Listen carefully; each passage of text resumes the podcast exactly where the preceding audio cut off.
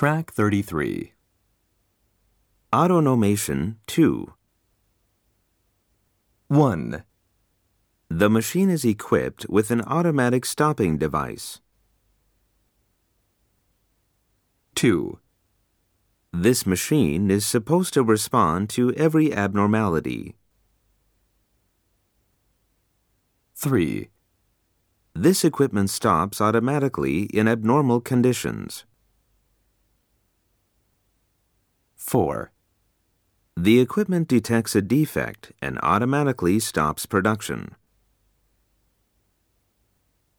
5, Paying careful attention means improvements can be made to stopped equipment.